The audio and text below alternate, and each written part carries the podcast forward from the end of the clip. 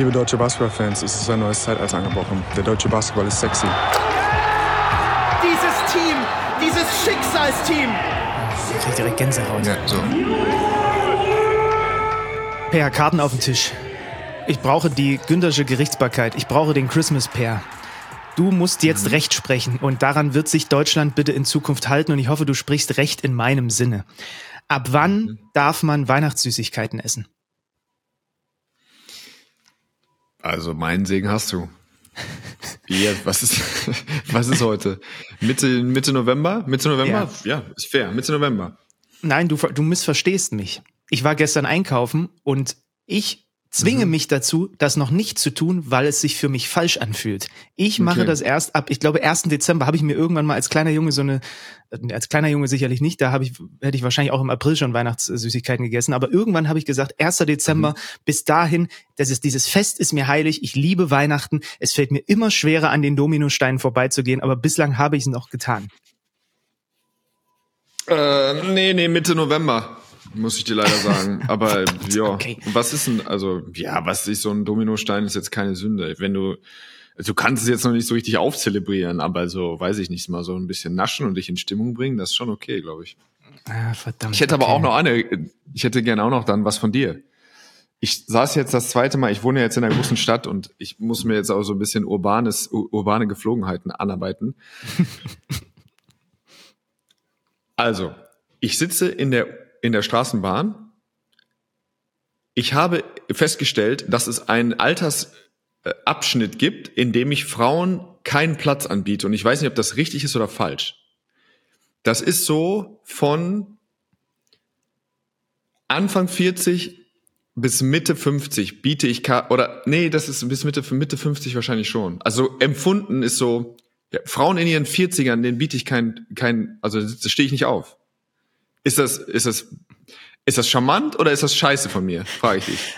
Naja, also, warum, also in welchem Paralleluniversum soll das charmant sein? Ja, ich also ich möchte der Dame, also ich stehe für auch für eine 30-jährige auf. Ich stehe eigentlich für jede Frau auf. Gefühlt. So, wenn halt, wenn man das Gefühl hat, so, die, die möchte sich setzen und die guckt und ich selber sitze.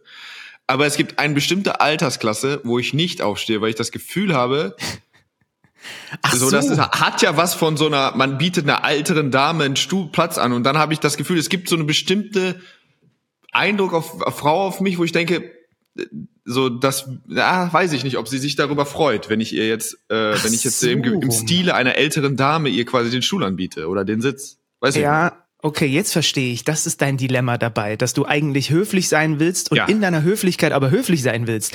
Genau. Ah, okay. Also da müssen wir jetzt, also ich mache das erstens viel zu selten, muss ich ehrlich dazu sagen. Bei mir äh, ist es äh, geschlechterneutral dann einfach wirklich auch ab einem ab, ab Alter XY stehe ich immer auf, Okay. wenn kein Platz mehr frei ist.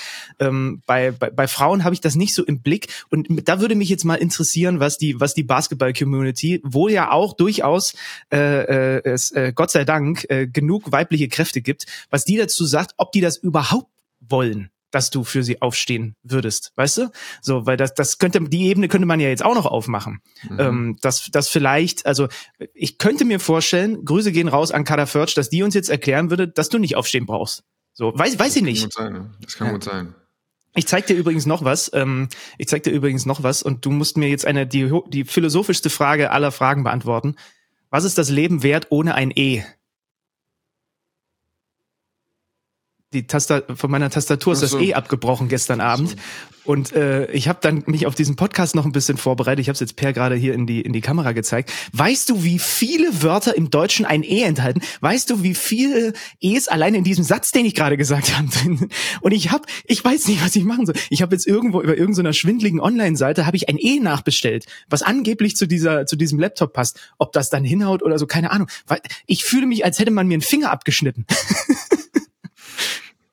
Also funktioniert es denn noch oder kannst du jetzt oder geht es? Du kann, E ist ausgeschaltet.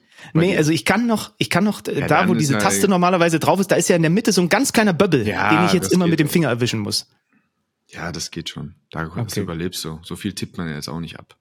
Naja, ich tippe schon, tipp, Die tipp, drei, tippe dann kannst du es einfach, kannst Fly aussehen und du nimmst immer die drei. Oh, das ist natürlich gar nicht so. Ist auch nicht so weit weg von dem E, ist direkt schräg oben drüber. Okay, wieder mal was, wieder mal was gelernt. Liebe Freunde, herzlich willkommen. Abteilung Weltmeister. Es ist Mitte November. Äh, die Gerichtsbarkeit hat, hat, hat gesprochen. Wenn ihr gerade einen Lebkuchen im Mund habt, ihr könnt weiter essen. Ich bin kein Fan davon, aber äh, Per ist der, der hier recht spricht. Herzlich willkommen zur neuen Folge ähm, mit ähm, Ach, vielen schönen Themen. Ich habe äh, vorhin so ein bisschen äh, geguckt auf diesen Fahrplan, äh, was, was machen wir heute. Da ist viel Schönes dabei, da ist viel, viel Aufregendes dabei. Da ist auch, wollen wir damit vielleicht mal beginnen, Per, da, da, ist, da ist auch ähm, naja, Rückschlag jetzt vielleicht nicht, aber so aus, aus deutscher Basketballsicht, zumindest, ich habe das Spiel leider nur in einer Zusammenfassung sehen können. Ähm, es gab jetzt mal einen, einen kleinen Rückschlag für die DBB-Frauen in diesem EM-Quali-Fenster äh, mit den, mit den Sabali-Schwestern, mit Leonie Fiebig und Co. Äh, du warst in Hamburg vor Ort, als man, ich glaube Sonntag war es, ne, gegen, mhm. gegen Italien verloren hat. Mhm, richtig, ja. dort war ich. Äh, wir sind äh, 20 Minuten zu spät gekommen und wir kamen rein, es stand, glaube ich, 23,8. äh, ich war, wir waren ein bisschen überrascht, deswegen kann ich dafür jetzt für die ersten äh, Minuten keine Analyse geben. Aber mhm. äh, erstmal äh, ausverkauftes Haus. Ähm, Geil. Super Stimmung. Du hast die ganze Zeit, das ganze Spiel über Deutschland war immer, ich sag mal, zwischen 12 und 8 hinten und du hast einfach gemerkt, da wird gebettelt äh, äh, also dass es, ein, dass es einen Lauf gibt, so, irgendwie sobald mal 5-0, ein kleiner 5-0-Run geschah, ähm, waren, waren wirklich die Fans da, es war eine tolle Stimmung, es waren unglaublich viele junge Mädels in der Halle. Also rechts von mir war, glaube ich, ein Block mit 100 Mädels, ähm, die Ach, wirklich begeistert waren, gekreischt haben, wenn, äh, wenn Tattoo den Ball bekommen hat, äh, was weiß ich, Fiebig-Fans, alles mögliche dabei. Es war schon, äh, hab, ja, sowas habe ich noch nicht so äh, wahrgenommen, was jetzt auch noch nicht so super viel heißt, aber ähm, super coole Stimmung und dann, ja, sportlich äh, merkt man jetzt einfach, Italien war, äh, war wirklich gut. Sie haben zwei, drei Spieler, die vom Matchup her so ein bisschen problematisch waren. Sie hatten so eine kleine, wendige Aufbauspielerin. Dann gab es noch Nummer neun. Ich habe jetzt nicht alibimäßig, habe ich jetzt nicht versucht, dir die Namen zu erklären, aber wirklich, also also es war ein bisschen mehr Speed auf der italienischen Seite und es ist schon so, dass du, wenn du gewillt bist, also du willst ja deine also wirklich nominell deine besten Spielerinnen oft gleichzeitig auf dem Feld haben. Und dann bist du sehr groß. Mhm. Und äh, in diesem Spiel war es tatsächlich so, dass ich fand, dass du, dass sich so ein bisschen so ein paar Redundanzen gab. Es war so ein bisschen schwierig dann, weil äh, du hast eben eine, was ich selbst eine Satu oder eine Marie Gülich, es sind, es sind viele Spielerinnen, ähm, die so ein bisschen auch einfach mit einer einfach Power haben, ja. Also nicht unbedingt den Gegner super klar schlagen, sondern auch mit Kontakt finishen und dann hast du einfach ein bisschen zu viel, also war ein bisschen zu viel los in der Zone. Und die Mädels haben einfach nichts, also die Ladies haben nichts getroffen, ne? Also ähm, gar nichts von draußen getroffen. Svenja Bunkhaus hat irgendwann, glaube ich, äh, den einzigen Dreier, den ich gesehen habe, getroffen. Ähm, und das ist schon diffizil. Da musst du so ein bisschen äh, tricksen, glaube ich. Und da, da ist so ein Fenster einfach nicht genug Zeit. Ich, ich habe, glaube ich, fünfmal hintereinander, ich war fast vom Stuhl gefallen. Einfach so, keine Ahnung, da laufen sie halt irgendwie ein Cross, äh, Cross-Screen-Play und äh, es ist jedes Mal ein schlechter Winkel zum Pass äh, und es fünfmal hintereinander ein Turnover. Das sind Sachen, da bräuchten sie zwei Trainingseinheiten mehr. Dann sieht das Spiel auch schon wieder anders aus. Da ist Potenzial ohne Ende. Aber es ist eben nicht nur rostig und nichts getroffen, sondern es wird schon so ein bisschen gucken, äh, wo, wie kriegen wir unsere PS auch wie auf die Straße und müssen wir manche Sachen äh, staffeln oder können wir sie alle gleichzeitig spielen lassen oder wie maximieren wir das Ganze, die, diese ganzen Güter, die wir da haben. Das ist schon auch eine Aufgabe. Ja, spannend, weil das, das wäre nämlich genau meine Frage gewesen, wie sich jetzt, wie, wie der Basketball jetzt aussieht, den sich Lisa Tomades, die Bundestrainerin, da mit den Sabali-Schwestern, mit den Sisters vorstellt. Weil ich weiß noch, ich habe ja auch ganz zu Beginn der, der Eurobasket äh, in diesem Jahr so zwei, drei Spiele noch äh, kommentiert mit, mit Hannah Ballhaus zusammen als Expertin und wir haben auch darüber geredet, dass da sehr viel Big Ball war, selbst schon ohne die beiden und ja. dass dann manchmal so ein bisschen das, das Playmaking hier und da vielleicht ein bisschen kurz kam, sagen wir mal so. Ja. Ähm, und das wäre jetzt so meine Frage gewesen. Das war jetzt für mich natürlich aus den, aus den Highlights. Ich wollte es mir eigentlich jetzt dann nochmal mhm. noch mal angucken, um da ein bisschen mehr ein Gefühl für zu bekommen. Da konnte ich natürlich jetzt noch nicht ablesen, okay, normalerweise würde es ja eher, wie du jetzt dann auch sagst, noch mehr in diese Richtung gehen, wenn du die beiden ja. jetzt hast. Ja, ging es auf jeden Fall. Es war schon ordentlich Post-ups. Für mich war jetzt so an dem Tag klar, wie, wie gesagt, Satu äh, oder Satu hat einfach nichts getroffen von draußen Würfe, die sie normalerweise, äh, wo, wo sie die Hälfte von trifft. Und dann war so für mich Leonie Fiebig die Spielerin, die wirklich so was Drives angeht oder dann wirklich ihren Gegnerin klar schlagen, in die Zone kommen, von da aus so ein bisschen dann auch die Möglichkeit haben, abzuschließen und zu kreieren. Ähm, wenn sie das dann gemacht hat, war das für mich so der, der, die einfachste Stelle, wo du immer so einen super klaren Vorteil rausbekommen hast. Aber wie gesagt, das war auch wirklich, das Shotmaking bei Italien war heftig und auch defensiv bei Deutschland war einfach. Sie haben viel geswitcht, auch weil natürlich auch wieder eine groß, viel groß sind und dann wahnsinnig viel geswitcht und da es einfach in der Kommunikation, also Sachen schiefgegangen. Wie gesagt, die würden nach, äh, nach zwei Trainingseinheiten nicht, einfach nicht mehr schiefgehen. Und dann haben ja. die Italienerinnen das bestraft. Ja, aber wir halten fest, das ist doch echt schön, dass du auch diese Stimmung dann so wahrgenommen hast, dass sich da so ein bisschen was um diese Mannschaft herum äh, ent, entwickelt, um dieses Team herum, auch nach dem nach diesem tollen Turnier. Wir halten übrigens auch mal fest, jedes Mal, wenn ich den DBB google, um auf die Homepage zu gelangen, wird mir als erstes der Deutsche Beamtenbund angezeigt. die Seite des DBB ist immer eins unten drunter. Das macht mich komplett wahnsinnig, aber so ist mein Leben seit mehreren Jahren. Ähm, und es gab ja davor auch noch, also äh, das muss man vielleicht noch mal für die Hörer und Hörerinnen, die das nicht komplett auf der Kappe haben, einordnen. Also man ist Mitausrichter bei dieser Europameisterschaft 2025. Das heißt, dafür ist man bereits qualifiziert. Wir haben ja dann die Weltmeisterschaft im eigenen Jahr 2026 in Berlin in der Mercedes-Benz Arena und Max-Schmeling-Halle. Das wird hoffentlich dann auch, wenn alle mit an Bord sind und hoffentlich toi toi toi alle fit sind, das wird ein richtig gutes Ding und dann natürlich idealerweise ähm, äh, Olympia äh, kommende, äh, kommendes Jahr, ähm, wo da auch hoffentlich eine Menge geht. Ähm, ja, und dann, mein Gott, also da hatte, man hatte diesen, dieses schöne altertümliche Wort Kantersieg hatte man unter der Woche in Prag, ne?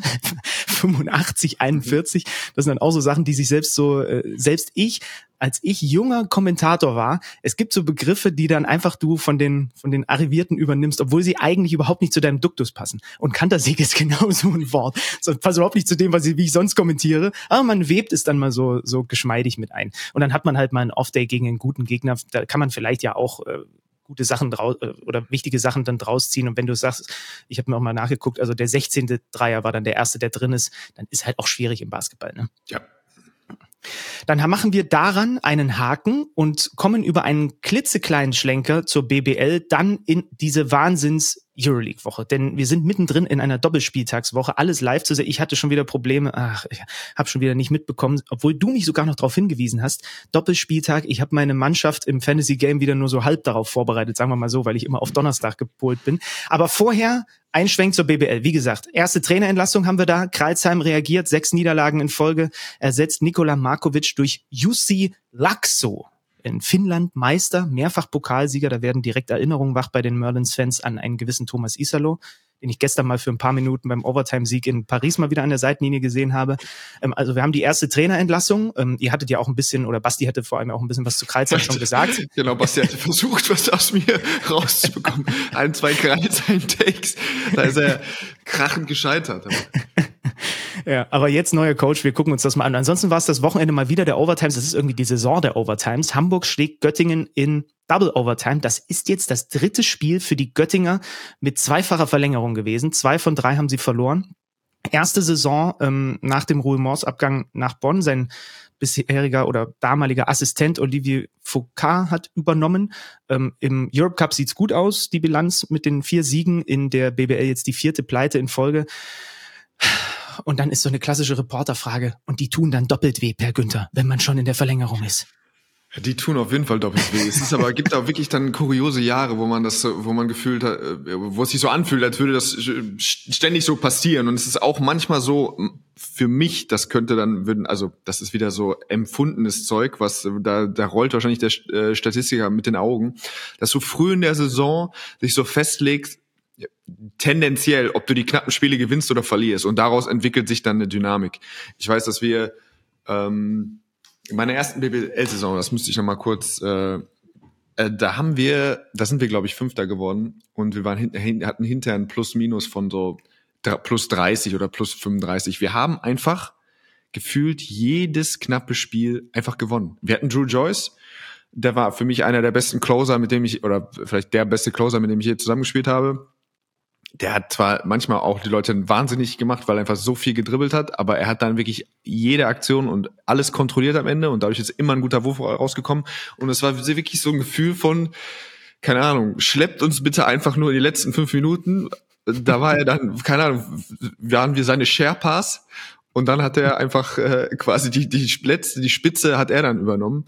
Ähm, und das gibt, das das das entwickelt sich dann irgendwie so. Und dann hast du das Gefühl. Und auf der anderen Seite ist es so, oh, irgendwie, gerade auch bei Freiwürfen, wenn du dann mal zwei, drei Spiele hattest, wo du entscheidende Freiwürfe daneben geworfen hast, oder dann hast du irgendwie ein Ding vergeigt, oder es hat mal jemand so ein, irgendwie einen bösen Drei mit Brett gegen dich getroffen, dann hast du einfach irgendwie so in deiner selektiven Wahrnehmung fühlt sich das dann an, als wäre es quasi, als würdest du jedes Spiel, ah, nicht schon dieses, nicht schon wieder äh, Thema. Ne? Also ich hoffe, dass äh, ähm, ich hoffe, dass Göttingen noch acht, irgendwie, dass sie einen geilen Rekord aufstellen. Äh, mhm. Aber dass sie eben auch ein paar Spiele gewinnen, weil sonst macht es keinen Bock, Verlängerung zu spielen. Ach, aber ab und zu, Verlängerung.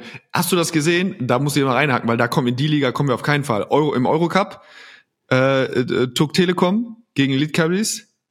Oh, mit diesem Riesen-Comeback. Äh, da muss ich kurz eine Klammer aufmachen.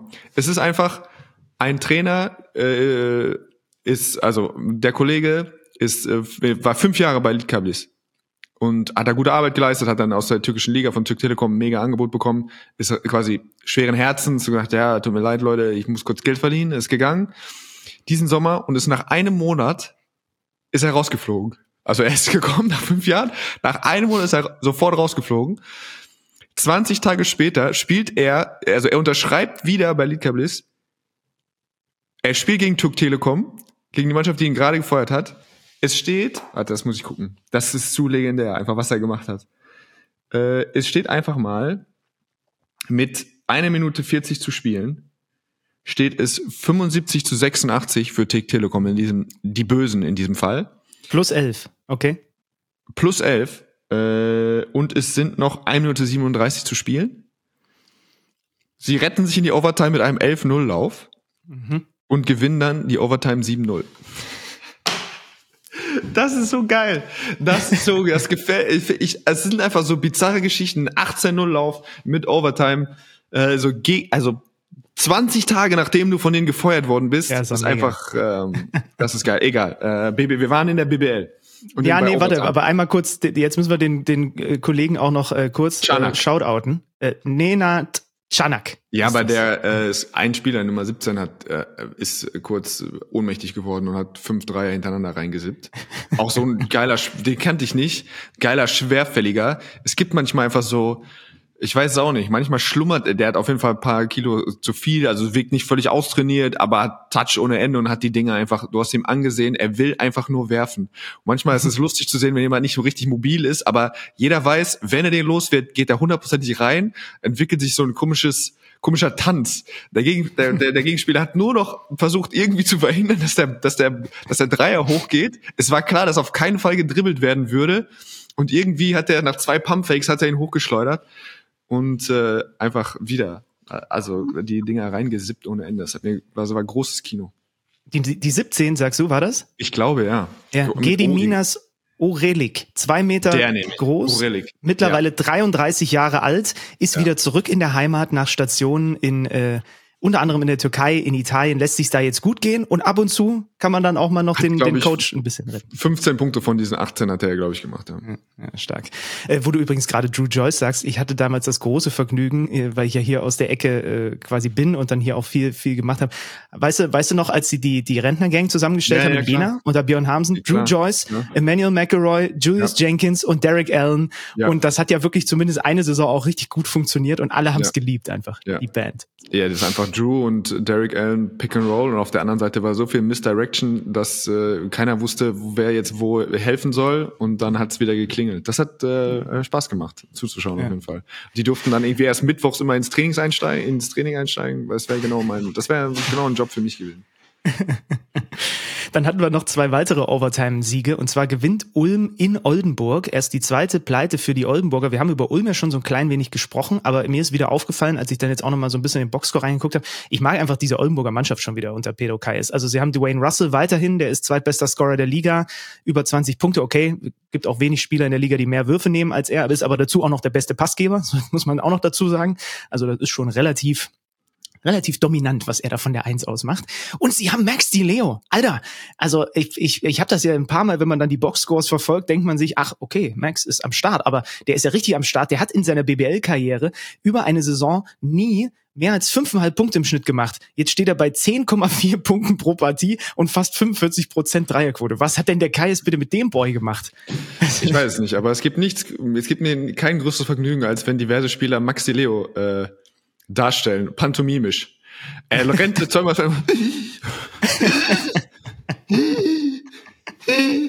Ich liebe das einfach. Ich liebe, er ist ein Geist, er ist wirklich einer der geilsten Spieler. Er ist so, äh, wieder so dieses Typ, dieser Typ Herz.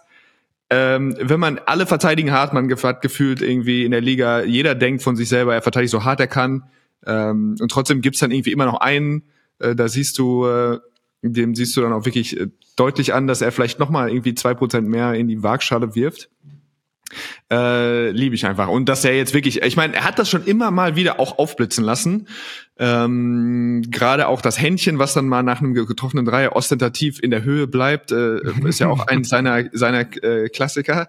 Ähm, aber ja, das ist, wie gesagt, ich, ich, ich liebe es. Ich gucke ihm super gerne zu, gerade wenn sie äh, in den Zeiten, wenn sie europäisch spielen und Mannschaften ihn noch nicht kennen. Das ist immer so, das ist ein besonderes Fable. Wenn du so irgendwie in der BBL hast, du das Gefühl, okay, ich kenne ihn in- und auswendig.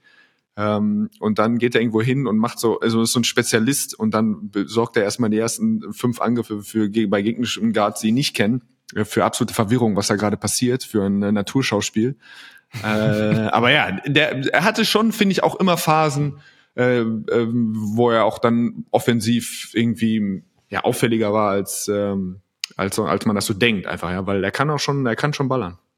Ich war, glaube ich, in der Halle. Ich glaube, ich habe das Spiel kommentiert. War das noch zu seiner Hamburger Zeit, wo er, wo, wo er den Zahn da verloren hat, der vorne weggebrochen ist, weil er auch wieder, ich glaube, das war auch wieder was von wegen sich auf den Boden schmeißen und so. Und dann war der, war der Zahn einfach weggebrochen, wenn mich nicht alles täuscht zumindest. Äh, Und übrigens auch schön zu sehen bei den Oldenburgern, Len Schormann startet 21 Minuten äh, pro Partie, Norris Akbakoko 16 Minuten von der Bank. Wenn du auch mal so in die Zahlen reinguckst, die uns der liebe Lukas Feldhaus dann immer da zur Verfügung stellt. Zweitbeste Dreierquote der Liga, eins der mit Abstand besten Offensivteams, aber dazu auch eine starke Defense. Kleiner Schönheitsfehler aus Oldenburger Sicht bis hierhin. Also sie spielen ja heute Abend dann noch äh, äh, Champions League, haben sie bisher zwei Spiele verloren. Heißt es eigentlich Ostende oder Ostende? Ich frage mich das jedes Mal. Weißt du das?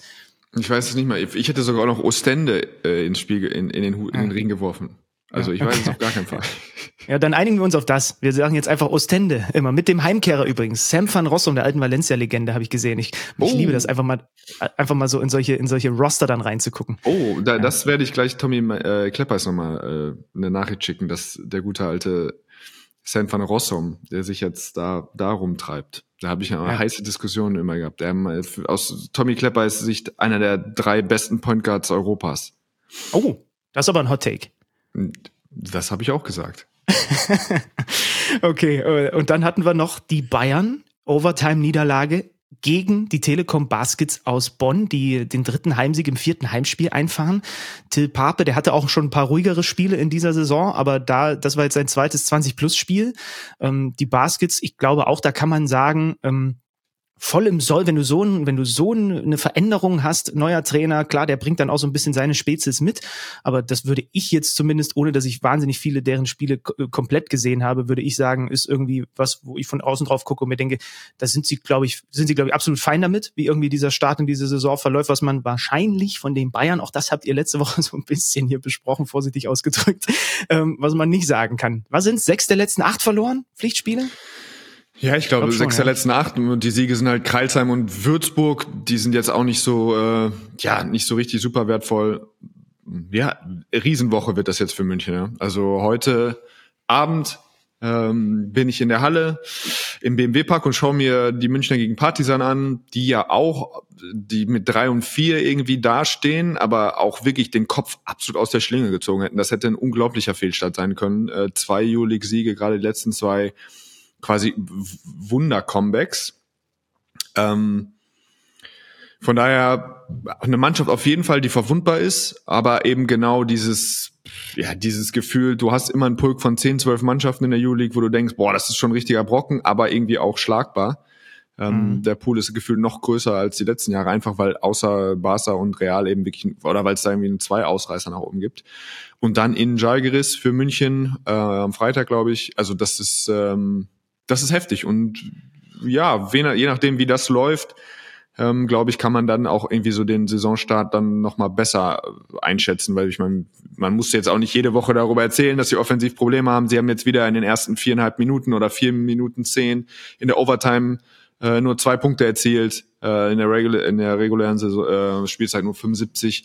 Äh, und dann, also wie gesagt, ähm, zwei späte Dreier, ein Dreier mit Ablauf der Uhr von Bolmaro und sonst wären eben auch wieder nur fünf Punkte in den fünf Minuten Overtime gewesen. Also das müssen wir jetzt einfach mal, glaube ich, ja, man gibt ab und zu ist man dann irgendwie doch gewillt, ihnen noch mal ein bisschen äh, äh, Zeit zu geben und weiterzuarbeiten und gucken, wo sie, wo sie da rauskommen. Ähm, aber das ist, äh, das ist schon eine wegweisende Woche auch, diese. Ja, und die, ich würde sagen, das legen wir uns wirklich das Thema ein bisschen auf Halde und nehmen es rein mit in die kommende Woche, wo wir podcastmäßig was Besonderes geplant haben, können wir an dieser Stelle schon mal verraten. Wir werden äh, sehr wahrscheinlich mal alle gemeinsam an einem Ort sitzen und äh, dann auch mal so eine kleine Kamera, wenn die Technik mitspielt, wenn, wenn, wenn wir den richtigen Knopf finden, mitlaufen lassen.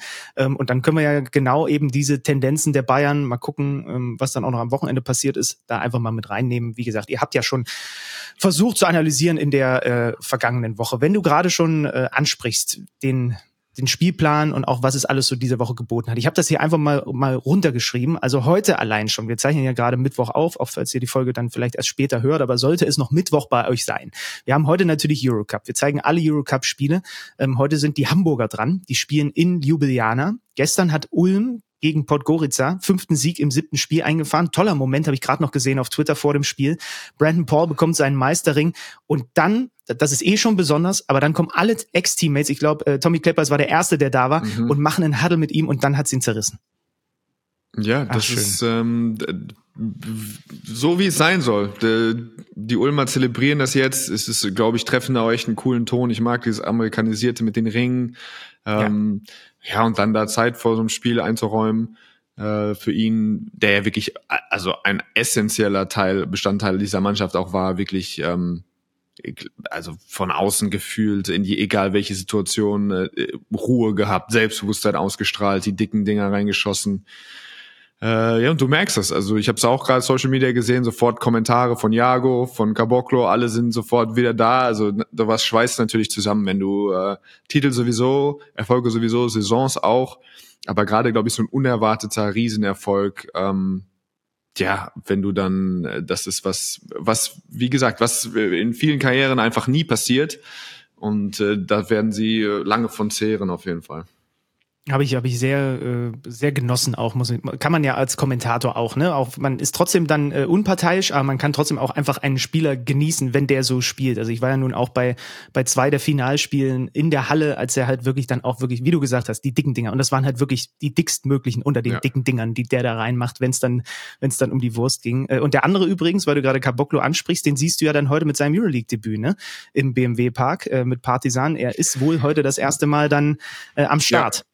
Ja, keine guten Nachrichten für mich von für München. Ich halte ihn für echt ein fehlendes Puzzleteil. Wir haben auch über Kaminski schon immer mal wieder hin und her diskutiert. Äh, für mich ist Caboclo da ein Riesen-Upgrade. Er wird in der Defensive, wo sie dann doch immer mal Wackler haben, ähm, nochmal eine andere Dimension bringen. Und das, was man ja vorher nicht auf dem Schirm hatte, oder was ich zumindest nicht, die, die das perfekte Szenario, dass eben äh, der, der Caboclo-Flüsterer Jago einfach in der gleichen Stadt wohnt. Also vielleicht, ich ja. weiß nicht, ähm, ob der kann ihn dann zumindest nicht mehr zum Training fahren, äh, aber er kann dann vielleicht ab und zu mal ihn für ein Gespräch beim äh, beim Caipirinha oder so kann er ihn wieder beruhigen und dafür sorgen, dass er auf der auf der Straße bleibt und äh, regelmäßig erscheint und irgendwie diese ganze jetzt auch die letzten turbulenten, turbulenten Wochen ähm, vielleicht auch so ein bisschen vergessen machen. Und wer weiß, also wir hoffen es nicht aus Bayern Sicht, aber vielleicht twittert äh, Jago dann nach dem Spiel They should have known äh, und hat irgendwie so ein Video von Caboclo, was er da nochmal so, äh, was er da nochmal teilt. Letzte Woche war er es ja, wo er dann sich so ein bisschen darüber lustig gemacht hat, dass die Bayern ihn offensichtlich vergessen haben. Äh, Alba spielt auch gegen Aswell. Äh, kurz davor ja. geht da unsere Sendung 1945 los. Wir waren letzte Woche in der Halle gegen Panathinaikos Athen und äh, ich kann mich noch dran erinnern, standen dann nach dem Spiel mit Johannes Thiemann da und ich habe ihn gefragt, fängt langsam an, ein bisschen zu nerven, dass dann nach dem Spielen irgendwie die Jungen die, die, die Fragen kommen, aha, das Ding hätte auch gewinnen können, gut gespielt und so. Aber ihr wollt ja Spiele gewinnen und seine Antwort war kurz und bündig, ja, nervt. Er würde schon gerne gewinnen. Ja, jetzt hat er eine Chance zu gewinnen. Ähm, wie gesagt, das Niveau, was Alba jetzt gezeigt hat in den letzten zwei Partien, ist also wirklich um Längen besser als äh, als zum Start der Saison, was ja also wirklich keiner Erklärung bedarf. Ähm, sie sind jetzt, äh, sie sind jetzt quasi komplett. Ähm, und man hat das Gefühl, dass auch diese vielen Minuten für die vielen jungen Spieler schon irgendwie so gefühlt so einen, schon einen kleinen Effekt haben, weil die sind jetzt voll, also quasi die Rollenspieler, die vorher den kleinere Rollen zugedacht waren, die sind natürlich jetzt voll im Saft und fühlen sich wohl. Ähm, das sah schon wirklich ziemlich gut aus. Und ähm, ja, wenn sie Panathinaikos an einem anderen Abend erwischt hätten, dann hätte es auch da zum Sieg gereicht. Aber ja, sie haben, wie gesagt, das Pick and Roll nicht verteidigt bekommen und dann ähm, haben sie die von der Dreierlinie, äh, ja, also wirklich auseinander geschrotet. Aber diese Mannschaft ist in jedem Fall ähm, gut genug, für mich auch zweistellig äh, Siege zu holen in der in dieser Euroleague. Ja. Mhm. Das ist keine Frage. Ähm, wie gesagt, es gibt Playoff, äh, es gibt diese Play-ins. Äh, das heißt, der zehnte Platz ist die die Markierung und ich meine, wer weiß, ja? also es kann theoretisch sein, dass heute Abend äh, Berlin und Alba irgendwie gefühlt mit dem gleichen Rekord dastehen, ja. Und irgendwie, das ist ja schon, hätte man nicht unbedingt gedacht in den ersten zwei Wochen der Saison. Aber für mich Alba, klar, gerade sie haben diese riesen Baustelle, die jetzt fast noch komplizierter geworden ist für mich ja, auf der Aufbauposition. Da haben sie es jetzt mal mit Brown versucht, auch ein paar Minuten. Das fand ich eigentlich sah sogar ziemlich gut aus. Ähm, dann Delo, dann die beiden etatmäßigen. Also das ist schon, haben wir haben es ja kurz angesprochen, das ist schon eine Herausforderung, gerade für die jungen Spieler, dann da, dann da drin zu bleiben, dran zu bleiben, das zu verstehen, das, das äh, zu reflektieren, was passiert und dann einfach, in, wenn sie die Chance kriegen, dann zu performen. Und ansonsten haben sie schon wirklich viele Bausteine, auch wenn sie immer noch die quasi ein, zwei Verpflichtungen, was heißt mitschleppen, ist jetzt ein böses Wort, aber irgendwie auch dabei haben, die noch nicht so funktionieren äh, wie gedacht. Aber das sah schon, die Entwicklung ist, ist super. In der Liga haben sie, sind sie über Braunschweig am Wochenende drüber gefickt. Ich gucke nur gerade mal wieder. Man guckt halt immer, ne? Ich gucke bei jedem Alba-Spiel jetzt wirklich, welch, wie haben die, die, die Jungschen auf eins und, und Spaniolo war dann 25,5 Minuten, neun Punkte, äh, Sammer 15 Minuten und äh, da Malte Delo mal nur 12 Minuten. Mhm. Ähm, es ist, es ist immer das, der erste Blick bei mir geht immer erstmal dahin. Und dann äh, Foulbelastung Chris Kumaji, das ist direkt das zweite, was ich gucke. Ähm, wenn er denn, wenn er denn gespielt hat. Also das äh, quasi der, der heutige Mittwoch, aber solltet ihr an einem der anderen Tage hören, Per ist morgen äh, mit der Konferenzkompetenz Lukas Schönmüller ab mhm. 19.30 Uhr auch eine schöne Konferenz. Ihr habt unter anderem Real Monaco mit drin, Fenerbahce, oh, ja. Maccabi, Piraeus, Ephes, Mailand ist mit am Start und dann am Freitag eben die stimmungsvollen Auswärtsaufgaben, die Bayern in Kaunas und Alba Berlin bei äh, Partisan. Wenn wir gerade schon Mailand und äh, Panathinaikos angesprochen haben, das ist gerade so das was für mich am meisten Spaß an der Euroleague mitmacht, dass wir haben so viele Spieler, die uns Bock machen, aber wir haben die Trainer, die die Schlagzeilen auch mitbestimmen. Ergin Ataman, der Juancho Hernan Gomez vor kurzem da komplett vor dem Bus geworfen hat nach der nach dem äh, nach der, einer deutlichen Niederlage und auch echt schlechten äh, schlechten Spiel von ihm, aber vom ganzen Team gegen Barcelona ist schon ein zwei Wochen her, ähm, der da mal so verbal öffentlich den Ton gesetzt hat, haben wir ja an dieser Stelle auch schon mal besprochen und, die, und dann kommt noch die Ettore Messina Nummer mhm. mit Mailand Mailand dazu.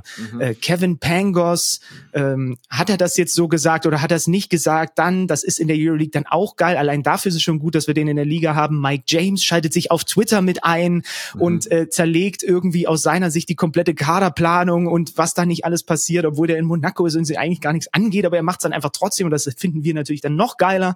Ähm, was ist los mit den, was ist los mit Messina da? Ich habe gestern nebenbei laufen gehabt, Mailand verlieren gegen Bologna wieder.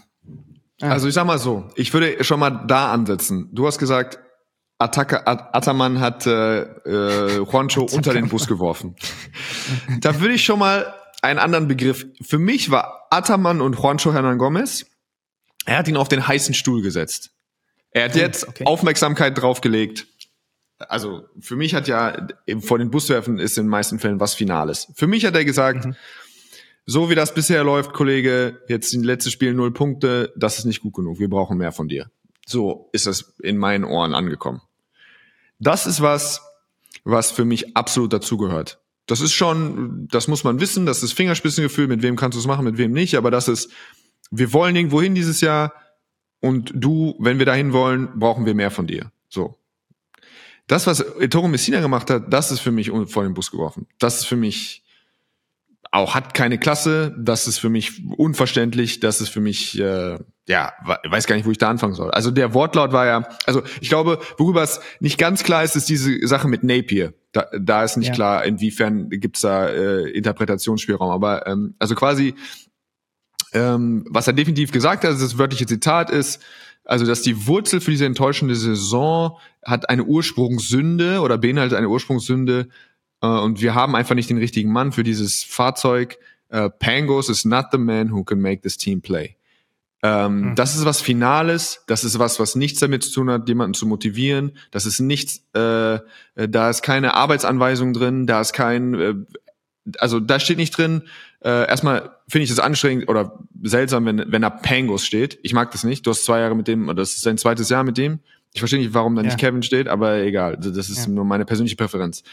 Ähm, wenn er sagt, Pangos is not the man who can make this team play, dann sollte das für mich heißen, Pangos oder so wie er jetzt spielt, ist es nicht, oder er schießt den Ball nicht gut genug oder er kommt nicht genug in die Zone. Es ist für mich nur, hat für mich null Wert. Es ist nicht ausgerichtet, nicht zukunftsgerichtet, nicht, äh, nicht interessiert daran, die Situation zu verbessern. Es ist einfach zu sagen, meinen Arsch zu retten. Wir, wir underperformen hardcore und ich bin nicht glücklich mit dem und schaut ihn an, den wechseln wir jetzt aus äh, weil der kann es, der, bei dem funktioniert es nicht. Und dann denke ich mir, ich saß doch mit Sandy, da ist doch in Berlin, da verlieren die ein Spiel, wo die 15 vorne sind, mit Pangos und Loh auf der Eins gegen Berlin mit mit dem Backcourt, von dem wir gerade gesprochen haben, wo noch weniger Ruhe ist und der eine ist 20, der andere ist 22. Dann denke ich, das hat dann für mich so so eine Perspektive von du hast den irgendwann verpflichtet, du bist seit 2019 da, der ist, das ist jetzt, also der ist keine unknown commodity. Der, du kennst den, ihr habt den irgendwann mal geholt, weil ihr dachtet, okay, der hat bei Schalke oder sonst irgendwo gut performt. Das heißt, da muss immer auch ein Stück von, der Spieler hat bewiesen, dass er eine gewisse Klasse hat. Wenn er bei mir nicht performt, dann muss ich auch immer ein Stück weit von aus meiner Sicht, es sei denn, er ist jetzt grob fahrlässig oder ist nicht professionell oder sonst irgendwas, dann sagen, okay, dass du nicht funktionierst, wenn du es bewiesen hast über viele Jahre, dann äh, muss ich auch irgendwie irgendwo den Schuh anziehen. Stückweise. Oder ich würde mich darüber freuen, wenn du das so kommunizierst. Oder ich bin nicht in der Lage, Kevin zu helfen, dass wir äh, dieses Fahrzeug zu steuern, wie auch immer. Also für mich ist jemand, für jemand, der fünf Jahre bei, bei Popovic war, das würdest du doch im Leben nicht glauben, dass jemand wie Greg Popovic sowas sagen würde. Im Leben mhm. nicht. Wenn ich mir Mailand angucke, ist es sicherlich, die haben jetzt viel verloren. Bis auf, ähm, bis auf Shields und bis auf Mirotic wirken die Spieler nicht 100% comfortable und so super sicher in ihren, in dem, was, sie machen. Also natürlich gucken wir immer deutsche Brille, immer Vogtmann. Ähm, letztes Jahr. Ich meine, am Ende des Tages ist Ettore Messina der Typ, der in 70 Spielen Vogtmann nicht so hinbekommen hat, wie Coach Herbert das in, in was? In sechs Wochen? Ja. In sechs ja, Wochen war er im Weltmeisterschaftsfinale einer der besten Spieler.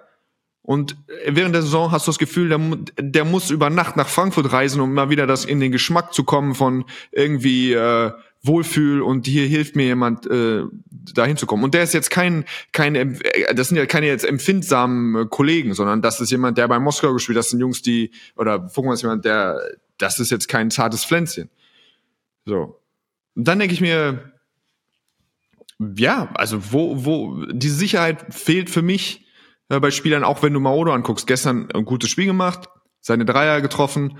Trotzdem ist bei ihm wirkt es auf mich so, gerade bei so was das Orchestrieren angeht, manchmal zieht er die Pick and Rolls nicht lang, nicht so lange raus oder bei seinen Drives ist es einfach, ich, ich, ich bilde mir ein, dass es nicht so ist, boah, die fühlen sich alle wohl, aber die verlieren gerade Spiele. Was klar ist, wenn du Spiele verlierst, das ist auch eingepreist, aber einfach so ein, so ein generelles Gefühl von, ey, es ist am Ende des Tages ist es auch für mich in meiner dein Job dafür zu sorgen, dass die Spieler funktionieren. Und dieses, ich weiß nicht, wir hatten das in der BBL mal irgendwann Selbstbewusstsein, ich kann meinen Spielern kein Selbstbewusstsein geben, äh, das sollen sie sich im Supermarkt holen oder so. Ich war, wer war das? Muli Katsurin oder so bei Frankfurt, irgendjemand war das.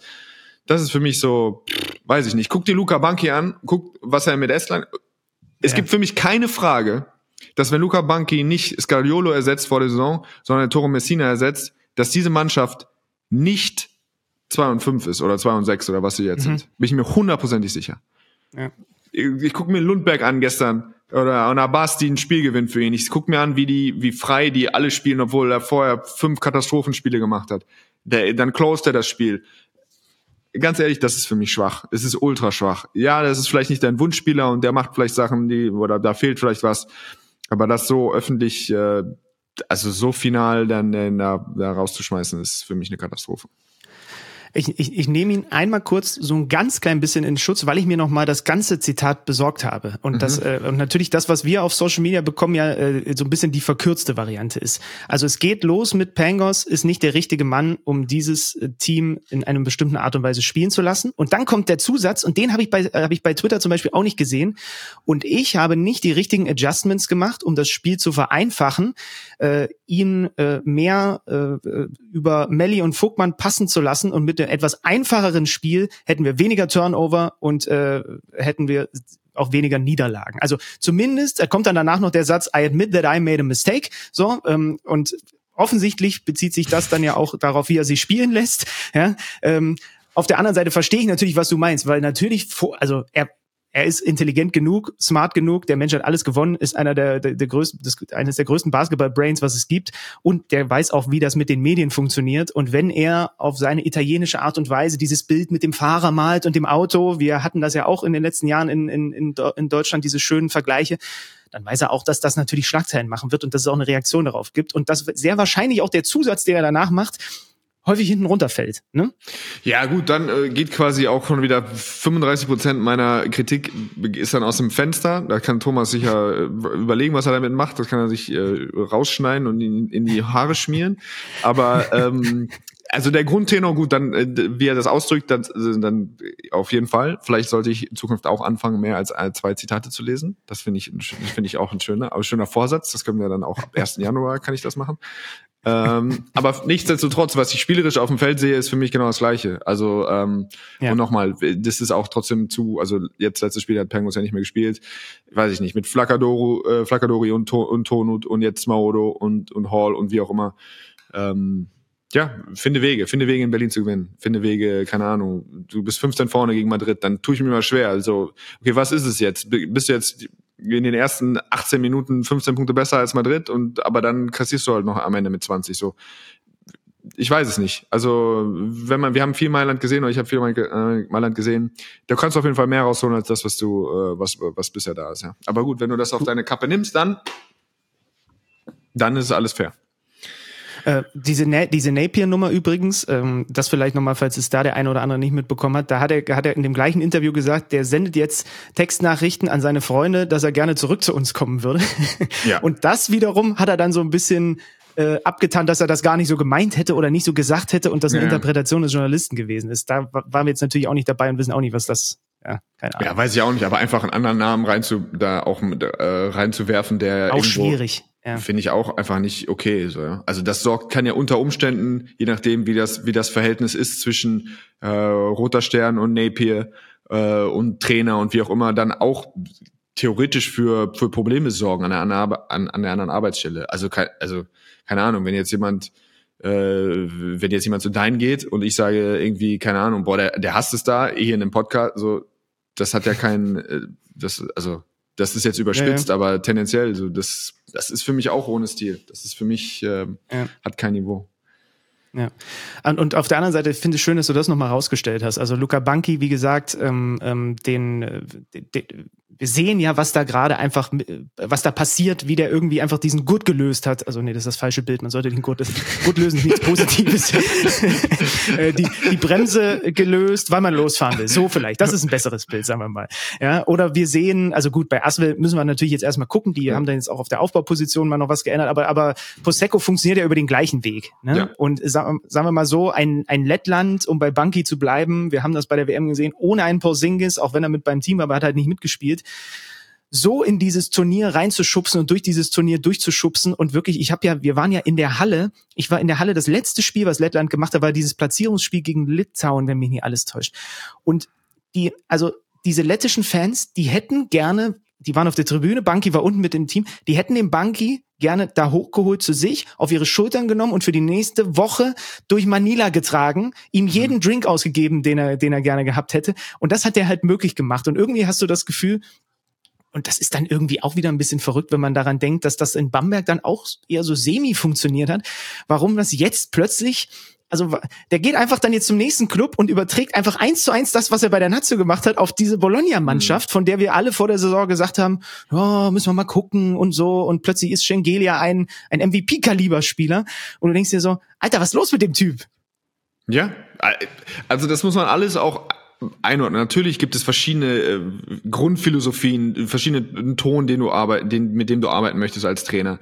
Äh, also wir sehen ja genauso wieder, dass Duschko Ivanovic jetzt äh, bei Baskonia ist und da auch wieder funktioniert und das alles und der hat einen ganz anderen Approach. Also das kann oft ist natürlich auch einfach erstmal Veränderungen in einem Vakuum ist gut, äh, in welche Richtung auch immer. Die Frage ist, wie nachhaltig sind solche Stile? Wie nachhaltig kann so ein Effekt ja. sein, den Pozecco hat? Wie nachhaltig kann Banki? Das ist, das sind alle, das wird alles, ähm, das ist alles eine Frage, ähm, die können wir nicht jetzt klären. Und natürlich wissen wir auch, dass Messina äh, ja so als der Grand Seigneur ja auch äh, irgendwie gilt. Nur, nur, nur deswegen war ich persönlich auch so überrascht, ob dieser, ähm, ob dieser Handhabe der Situation.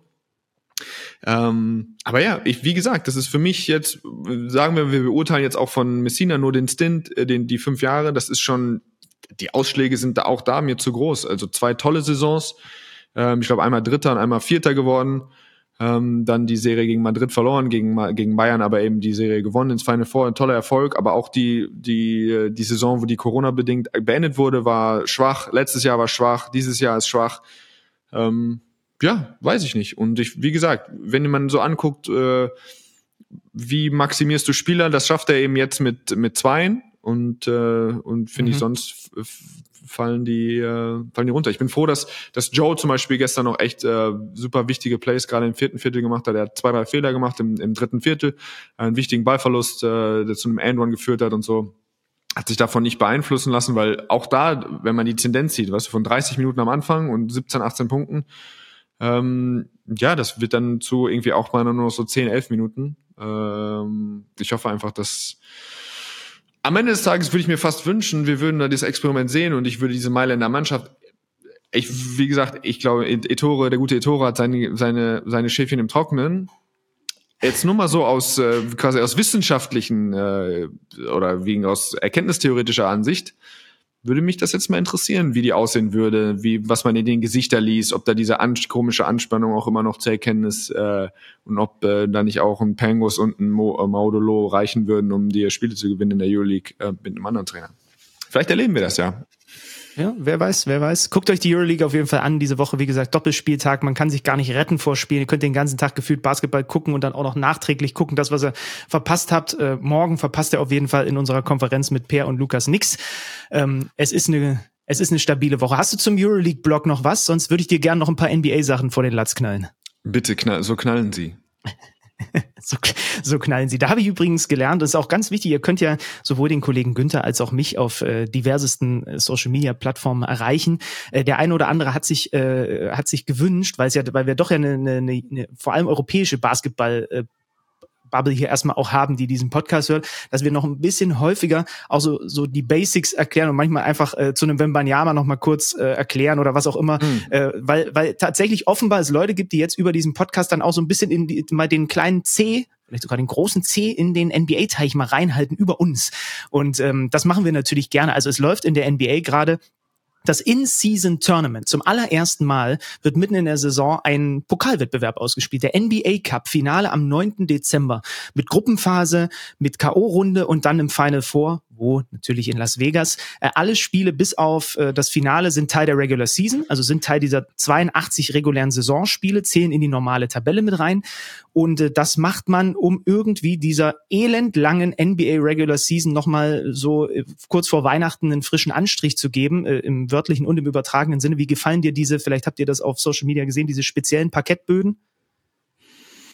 Ich bin erstmal ein Fan von allem, was Sportarten, wenn die sich trauen, so ein bisschen, ja. also zumindest Teil, Teile ihrer, ihres, ihres Gesamtprodukts so ein bisschen verrückter zu gestalten, anders zu gestalten. Ähm, das finde ich gut. Äh, ich bin da, ich bin irgendwie auch äh, Traditionalist, gibt's das Wort? Wahrscheinlich, oder? Das gibt's, ja. Ähm, ja, ja äh, oder, oder also ich mag das, wenn Sachen vergleich, ja, ja auch. Äh, ich mag das, wenn Sachen vergleichbar bleiben und irgendwie im Großen und Ganzen da nicht zu viel rumgehext wird. Aber gerade wenn man sagt, äh, man hat vielleicht einen Teil der Saison, wo man ein bisschen mehr, dem man ein bisschen mehr Feuer geben muss, dann mach auch mal. Also mach was Verrücktes. Es gab auch immer mal diese, also man, man kann das nicht zu gamifizieren, aber wenn es dann die komischsten Vorschläge gab, wie die, den Vier-Punkte-Wurf oder keine Ahnung, oder hinter der Mittellinie oder weiß der Geier, ich finde, grundsätzlich mag ich das, äh, wenn man ein bisschen was versucht und noch wichtiger ist mir dann, wenn man sagt, okay, das funktioniert jetzt tatsächlich nicht so gut, äh, dann hören wir damit wieder auf. Also wenn man jetzt sich den Stint anguckt von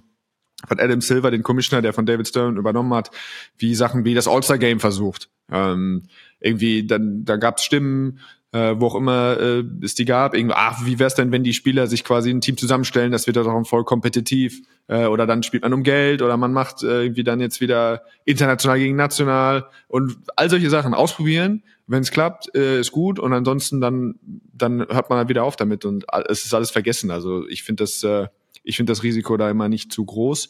Und dass es ein handfestes Problem ist, ähm, dass dass Leute und gerade junge Fans kaum noch äh, die zweieinhalb, drei Stunden investieren, das ist klar. Das ist jetzt äh, nicht seit heute so.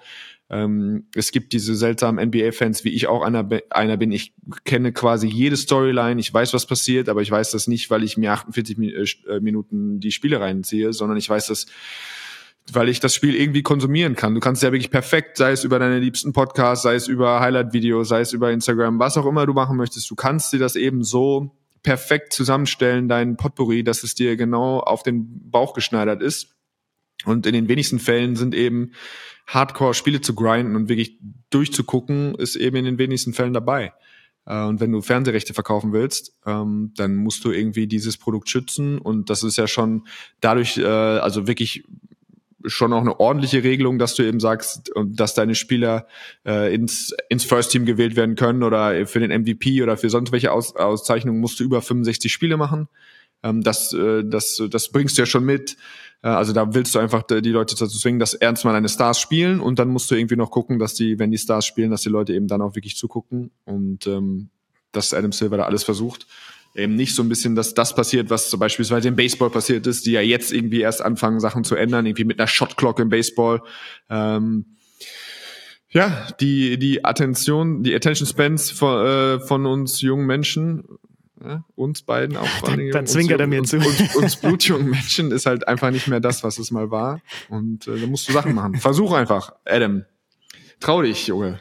Mach, mach was Geiles, würde, äh, würde Benny Zander dir zurufen.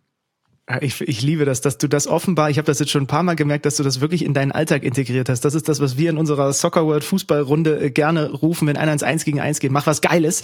Und das ist jetzt einfach, das, das, das hat der Per jetzt drauf. Das finde ich so schön, mhm. dass ich auch mal ein bisschen beeinflussen kann. Das gefällt mir gut. Ja. Ähm, äh, guckt, guckt euch gerne mal diese, diese, diese Parkettböden da an. Also falls ihr das noch nicht gesehen habt, habt ihr wahrscheinlich sowieso schon gesehen. Äh, super bunt, hat mich erst so ein bisschen an Videospiele erinnert, aber als ich jetzt dann auch mal so ein bisschen in den, in das Battle der Rookie äh, of the Year Kandidaten reingeguckt habe, irgendwie fand ich es dann doch auch ganz gut. Lass uns doch vielleicht damit mal starten. Chad Holmgren mit den Oklahoma City Thunder gegen Victor Wembanyama. Es wurde ordentlich hochgejazzt, dieses Duell.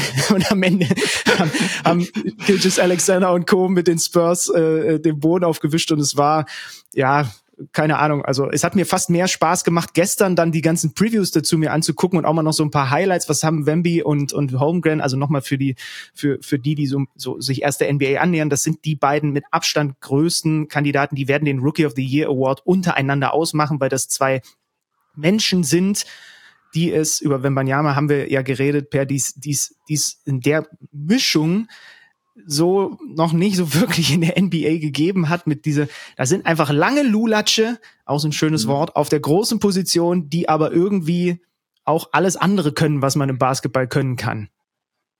Ja, also wie gesagt, die klassischen langen Latten sind das. Ähm, und dann aber trotzdem mit mit, mit Touch gesegnet. äh, wobei ich glaube, Wemby ist dann nochmal gerade vom von der von der von der Flüssigkeit der Bewegung nochmal was anderes. Aber ja, äh, wie gesagt, manchmal hat man Ideen, äh, was man irgendwie noch im Podcast besprechen könnte. Und dann passiert es, dass irgendwie Wemby vier von 14 schießt für acht Punkte und äh, Chad Holmgren drei von für, geht auf drei von zehn für sieben Punkte. Und das Einzige, was bleibt, ist irgendwie dieses spektakuläre Foto vom vom Jump Ball Ähm, ja. Also ich weiß nicht, also wenn ihr mal ein Gefühl dafür, wenn wie obskur oder wie bizarr das mittlerweile aussieht, äh, wenn sich dann zwei junge Kerle gegenüberstehen und versuchen, den Ball wegzutippen. Ich weiß gar nicht, wie hoch die mittlerweile auch geworfen wird, dass sie sich das so richtig auch duellieren können. Ähm, viel bleibt davon nicht übrig. Aber ja, klar, man, also die OKC kann man sich sowieso immer angucken, wenn man die Chance dazu kriegt.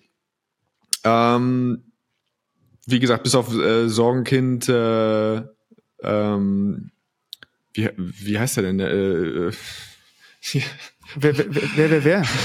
Seit ich ihn immer Timothy nenne, äh, hier der schöne, so, Josh der schöne Giddy. Giddy, ja.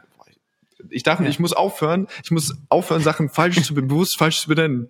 Natürlich Josh Giddy äh, trifft halt gerade nichts. Das haben wir uns ja irgendwie schon gefragt, als wir ihn auch äh, in bei der WM gesehen haben. Das sah auch wirklich auch ängstlich aus und äh, das sah nicht so aus, als würde der äh, hätte er Lust darauf, freie Dreier äh, hochzulöten. Der ist der Einzige, der so ein bisschen hinter, hinten runterfällt gerade. Ansonsten ist es, da braut sich wirklich was zusammen. Also es ist wirklich eine fantastische Zusammenstellung von, äh, von vielen Spielern, auch quasi fast so ein WM-All-Star-Team eigentlich, ne? Mhm. Wenn ich so drüber nachdenke. Ja, ja. Äh, mit SGA und mit Dort, äh, mit GD.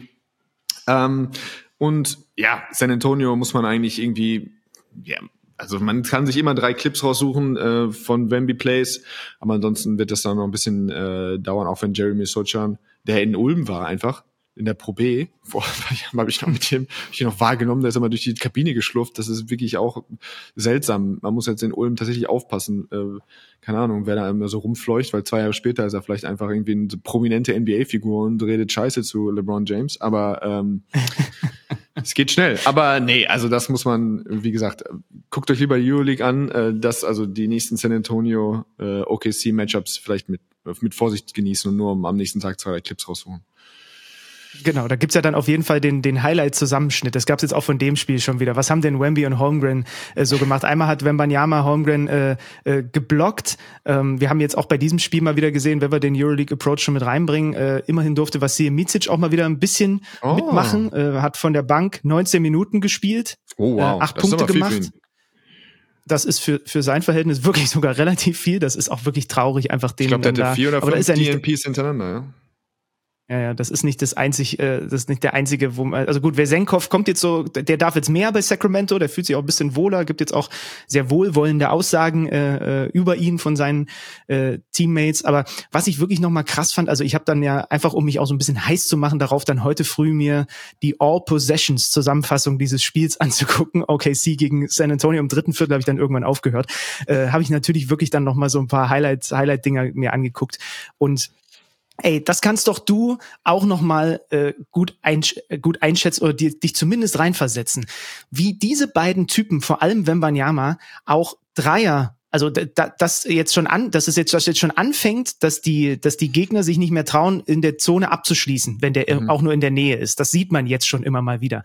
Aber wie der auch gegnerische Dreier verändert, obwohl der noch fast unterm Korb ist, weil der halt einfach mit einem ja. langen Sprung und seinem Arm ja. oben du so hoch das Ding werfen wirst, dass äh, muss, dass Anton Gavell den halt gar nicht mehr loswerden würde mit seiner flachen Flugkurve oder er müsste ihn halt deutlich drüber werfen. äh, das, oder er würde ihn schnell anwerfen für, Gold, für die Goaltending-Regel.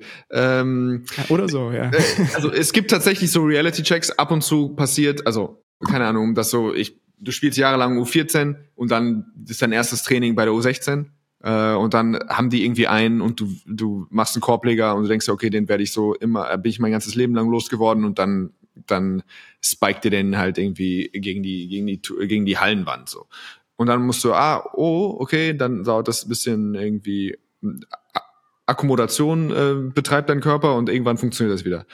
Ähm, normalerweise hört das aber dann irgendwann auf. Also, mhm. und dass einfach kollektiv eine Liga jetzt nochmal also in den Genuss kommt von einmal, dass wirklich dein Gehirn nicht funktioniert, weil du denkst, wie, wo, also wie kann das sein, dass ich das Gefühl hatte, ich bin ganz blank an der Dreierlinie und ich habe noch einen hohen Release und ich bin sowieso schon ein großer, Men großer athletischer Mensch und ich schieße jetzt einen Jumper und der war gerade am Zonenrand und der blockt den, da kommt er einfach dran. Das ist ähm, das ist lustig, das ist lustig, das zu sehen, ja. Äh, das freut mich. Ich weiß, bei mir war es Tibor Pleiss zum Beispiel auch, als ich gegen Tibor das erste Mal gespielt habe und zwei, drei Mal vom Block gekommen bin und dachte, ich werde einfach einen Jumper los. Und der hat den einfach so kommentarlos quasi einfach wirklich ge gefühlt gefangen. Ähm, ja, das, das braucht einfach, da braucht dein Gehirn Zeit und äh, ich freue mich, weil ich glaube, das ist ja, es wird ja noch mal, also er ist jetzt 19, ähm, da kommen noch mal so ein bisschen so diese, gerade wie gesagt, für mich ist so Janis das beste Beispiel.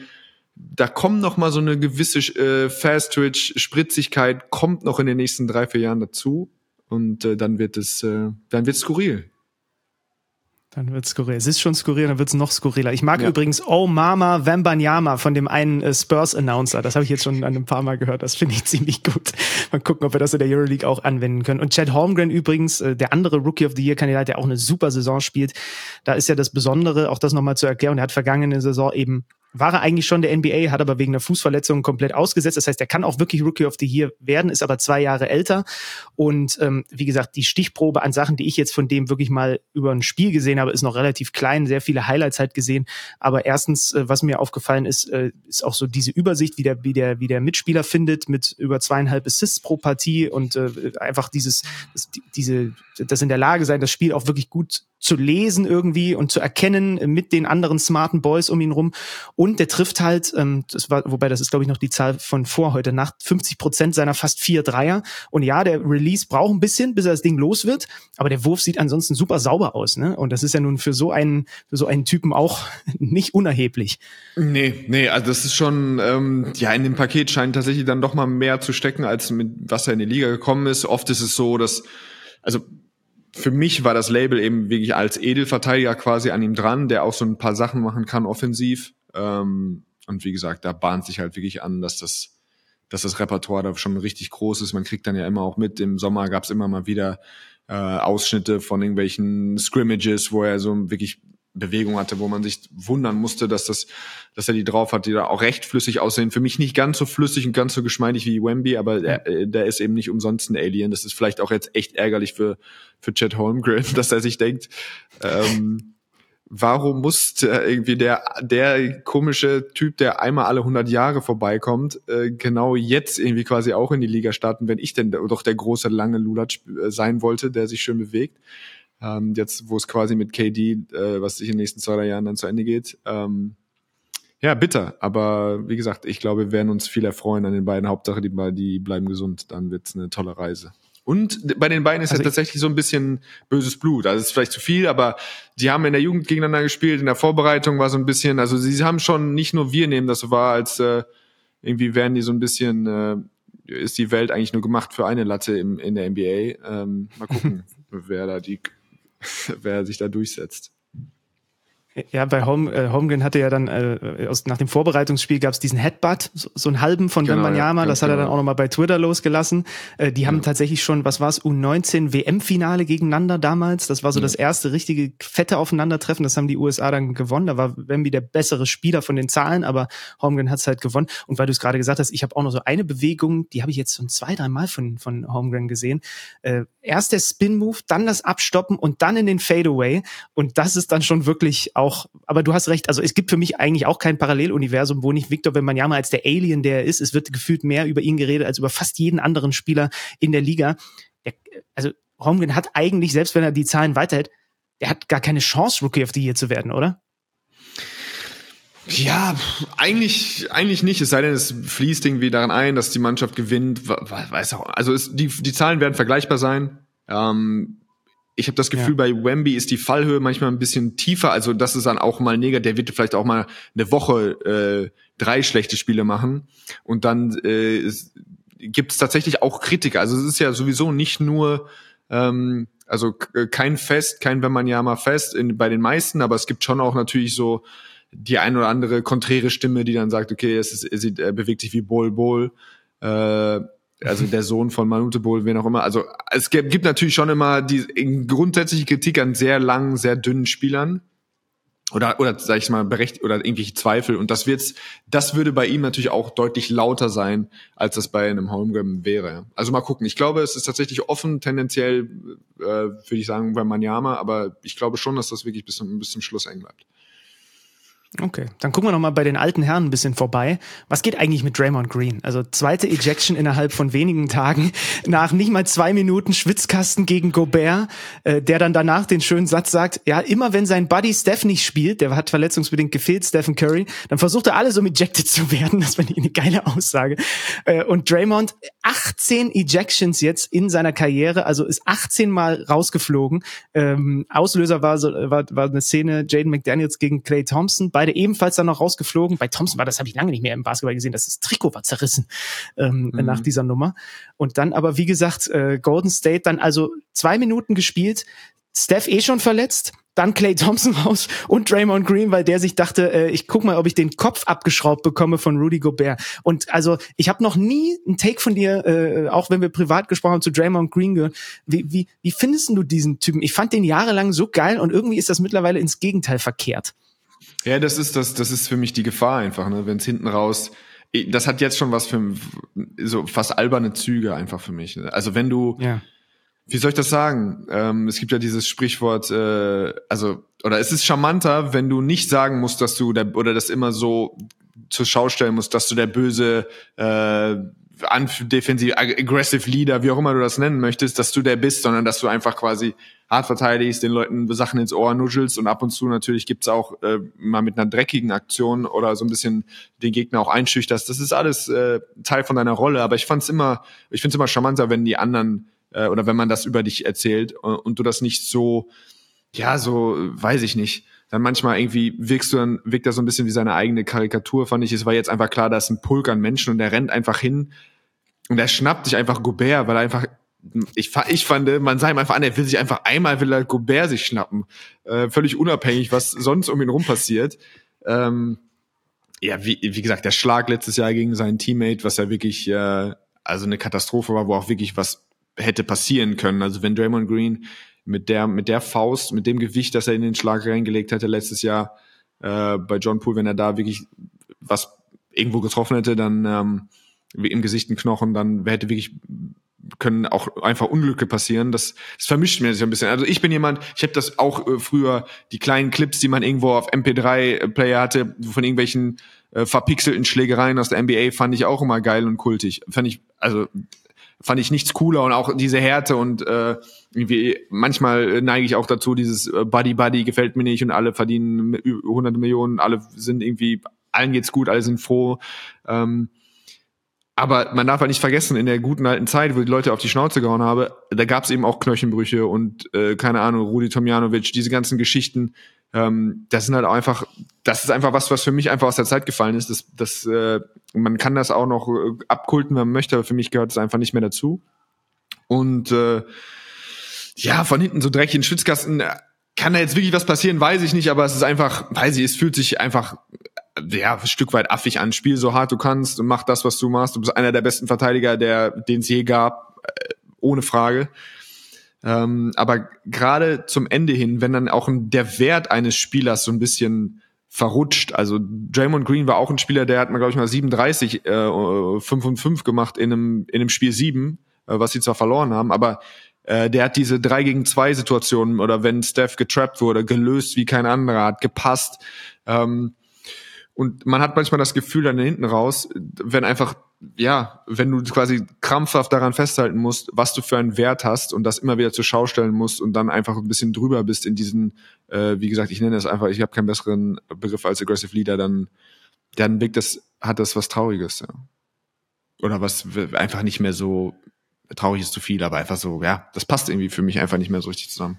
Aggressive Leader hätte ja auch gerne Tyrone Lou, zumindest war das vor dem Spiel die Aussage von ihm, äh, also zumindest spielerisch über James Harden. Ist das nicht eine geile Überleitung, die ich mir hier gerade spontan gebaut habe? Das sind übrigens wirklich, das sind die noch schlechteren Überleitungen, als wenn man sich vorher lange eine zurechtlegt. Wenn man mal eben noch so mit, mit so ein paar Sekunden Denkzeit sich ein Wort pickt vom Gegenüber und sich dann denkt, oh, da kann ich doch hier schnell eine Überleitung bauen. Ich, ich schäme mich selber dafür. Ich schäme mich.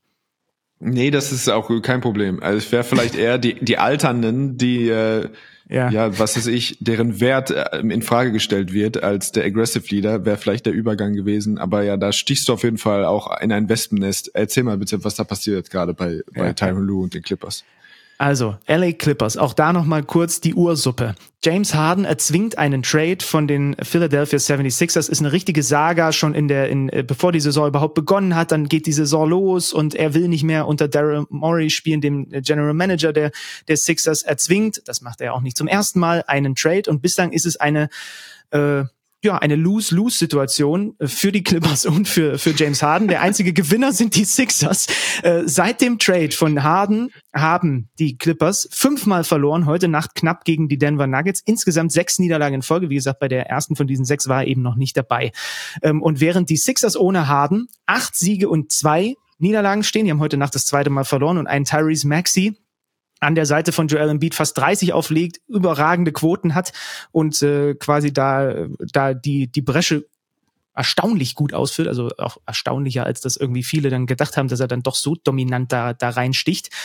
Ist das jetzt die Herkulesaufgabe für, für Tyron Lue? Also James Harden jetzt bei den Clippers mit Russell Westbrook wieder vereint, äh, die waren ja schon bei OKC zusammen und dazu hast du eben Kawhi Leonard und Paul George. Und die stehen auch noch alle in der ersten fünf mit Ivica Subats und es wird diskutiert, egal ob am Tisch bei Shaquille O'Neal und Charles Barkley oder wo auch immer Kendrick Perkins und wie sie nicht alle heißen, wie soll der Tyron Lue per, wie du und du kannst denen das jetzt erklären, dem Shaq und und und wie sie nicht alle heißen, wie soll der Tyron Lue das jetzt machen? Die die Grunddebatte ist, da sind vier Leute, die starten alle, es gibt nur einen Ball, äh, du musst musst doch irgendjemanden auf die Bank setzen, weil das so nicht funktionieren kann.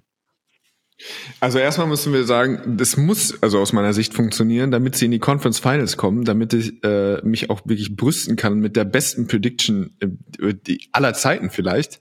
Äh, ich habe, glaube ich, vor, wann war das, vor einer Woche äh, quasi angekündigt, dass Daniel Theiss zu den Clippers wechseln wird und sie mhm. mit, äh, mit ich nicht Conference Finals.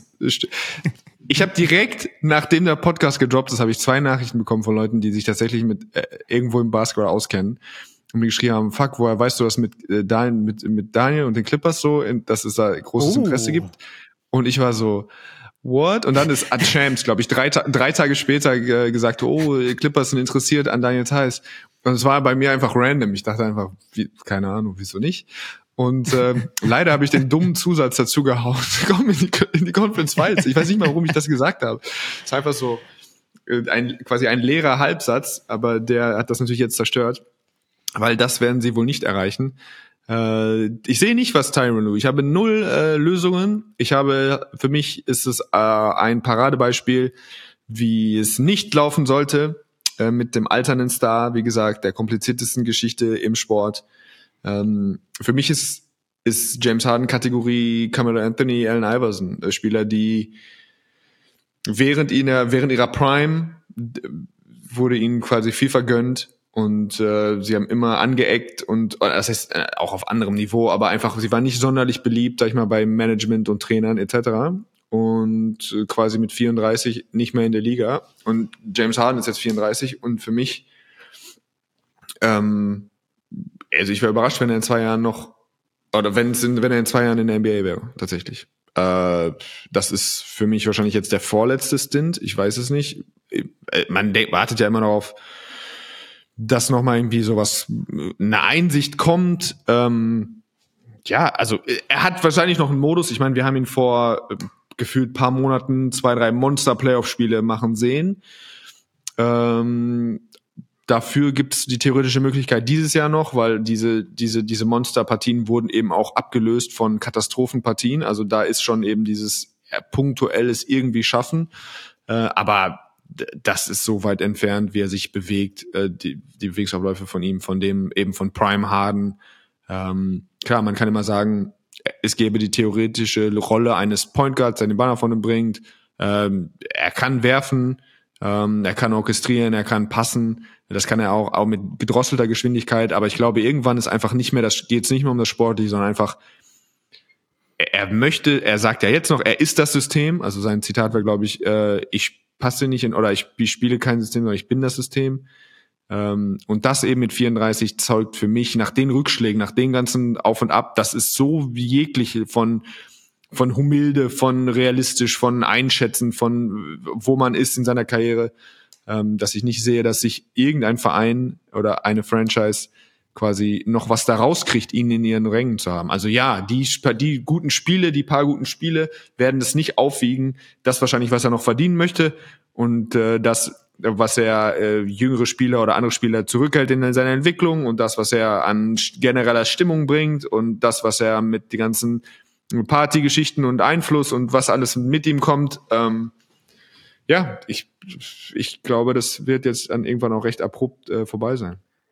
Sie waren, äh, es war zumindest knapp gegen Denver heute Nacht, aber die haben auch ohne Jamal Murray gespielt. Ähm, äh, Harden 21 Punkte, 7 von 15, 4 Assists. Also Tyron Lue hatte ja so gesagt, er muss aggressiver werden. Er soll halt auch, äh, er soll halt nicht immer nur da draußen stehen und schießen, sondern er soll zum Korb ziehen, er soll dann die Bälle verteilen, so wie er das ja dann auch vor nicht allzu langer Zeit noch hier und da gemacht hat. Aber in die gleiche Kerbe, in die du da schlägst, schlägt ja auch der Reporter, du wirst mitbekommen haben, ihr vielleicht nicht, der ah, ja. innerhalb in, in zwei Minuten aber der, der, der, dieser Reporter aus den USA, der covert eigentlich, das ist ein Reporter, der über die Dallas Mavericks berichtet im Fernsehen. Und der hat James Harden in zwei Minuten einmal und dessen komplette Karriere eingesagt mit der, mit dem schönen Vergleich, so sinngemäß. Kennt ihr diese Leute, eure, ihr habt alle einen Freund, der sich immer darüber beklagt, dass er immer nur schlechte Roommates, immer nur schlechte äh, mhm. Mitbewohner hat und einfach nicht checkt, dass er das Problem ist und mhm. nicht die zehn verschiedenen Menschen, die jetzt schon mit ihm zusammen gewohnt haben. Und dann, das habe ich mir nochmal rausge rausgezogen, weil es so, es so on point dann einfach ist. Ich glaube, der Sender ist dann ein bisschen eingeknickt. Der hat sogar teilweise das Video mittlerweile gelöscht, aber das hat jeder hundertmal jetzt irgendwie schon gesehen. Mhm. If, äh, er, hat, er hat sich quasi in die Kamera direkt an James gerichtet und hat gesagt, wenn das dieses Jahr nicht funktioniert, in diesem System, mit dieser Mannschaft und du wirst wieder hingehen und mit dem Finger auf alle anderen zeigen. Und dann gehst du nach Hause und swipest nach rechts für ein anderes Team, ja, ein schöner Tinder-Vergleich, mhm. da ist aber niemand mehr übrig, weil James Harden, du bist nicht der Bier, du bist nicht das System, du bist das Problem. Das war, und dann hat er das Mikrofon fallen lassen auf den Tisch, der vor ihm war, und hat in zwei Minuten den Typen aber so dermaßen eingesagt. Ja, das war tatsächlich, ich, es war für mich fast ein Stück weit zu performativ, aber ja, er hat natürlich in fast allem recht, spricht er, es ist ja eigentlich auch jetzt kein Hot-Take mehr, das zu kritisieren. Ich meine, Houston ja. wollte ihn quasi schon nicht mehr, wo er dachte, das wäre jetzt irgendwie so NBA-technisch sein Zuhause. Jetzt bei den Clippers, ich weiß gar nicht, wer die treibende Kraft war, das anzunehmen, äh, dadurch, dass es mit Westbrook ja schon auch alles irgendwie nicht so lief und jetzt einfach, es gibt jetzt schon Highlight, also oder Lowlight-Tapes von negativer Körpersprache und Frustriertheit untereinander unter den Spielen, Kawhi und wie auch immer. Also das kann man sich alles, wenn man das möchte, kann man sich das äh, zu Gemüte führen. Aber ja, nochmal, äh, der war tatsächlich einer der, also es war beeindruckend, wie er gespielt hat. Ich glaube, dass die verlorene Playoff-Serie gegen die Golden State Warriors in Spiel 7, wo sie die 28 Reihenfolge nehmen, dass diese Serie als Ganzes eine der beeindruckendsten sportlichen Leistungen war, die nicht mit einem Titel geendet sind. Also das ist ohne Frage die, für mich die beste NBA-Mannschaft aller Zeiten und die waren einfach einen halbwegs normalen Wurfabend davon entfernt, sie zu schlagen mit James Harden am Steuer. So, das ist mit Roll, mit Rollenspielern um ihn rum und er kreiert quasi, egal was passiert. Das ist die Saison, was er gemacht, 35, 36 im Schnitt, das ist unfassbar. Das ist aber einfach nicht mehr er, offensichtlich. Ähm, also warte mal kurz, die Leute haben versucht, ihn von hinten zu verteidigen. Kannst du dich daran erinnern? Ja, ja, ja. Da gab es so super alternative so Versuche. Einfach, wir können nicht vor ihm sein, sondern wir sind einfach hinter ihm und sagen einfach, geh in die Zone. Also no, nochmal, das ist sensationell gewesen, aber genauso war eben auch ein Kamala Anthony sensationell oder ein Allen Iverson und dann ähm, irgendwann ist es einfach äh, Nutzen, was ich Nutzen Kosten Rechnung einfach geht nicht mehr auf und ähm, das ist einfach da ist auch immer schade, aber es ist auch nicht schlimm, wenn er so mit diesem äh, ja mit diesem mit dieser Selbstwahrnehmung kann er auch äh, was sich in den Horizont reiten und sein Ding machen irgendwo in den Stripclubs Nordamerikas. Ja, oder vielleicht ja bald in den Stripclubs, was weiß ich, von Belgrad Chinas oder vielleicht. oder China, da die oh, werden Juli, hoi, hoi, hoi, hoi. Ja, also wie gesagt, ich kann mir das kaum vorstellen, dass er sich das noch gönnt. Ich meine, er hat ja auch Adidas, also er hat ja wirklich Geld verdient, der Knabe, aber ähm, wer weiß, wo, wir, wo die Reise hingeht. Wer, wer weiß. Vielleicht kommt es auch noch die späte Einsicht und er wird nochmal ein richtiger Pass-First, ähm, disziplinierter und gutes, gutes Role Model so wie Derrick Rose oder so einer wird ja noch und arbeitet noch ein bisschen in der NBA. Ja. glaube ich auch. Das ist genauso wie, dass ich bestimmt noch in meinem Leben lernen werde, dass es, dass ich auch mal verlieren, äh, dass ich ein guter Verlierer irgendwann werde. Äh, das wird, das ist ungefähr gleich gleich wahrscheinlich. Das war unser kleiner Blick in die NBA, wobei doch ein etwas größerer Blick sogar in die NBA. Ich würde sagen, wir nehmen uns für nächste Woche auch mal vor, weil du Daniel Theis gerade schon erwähnt hast, einmal achteinhalb Minuten durfte er bislang ran.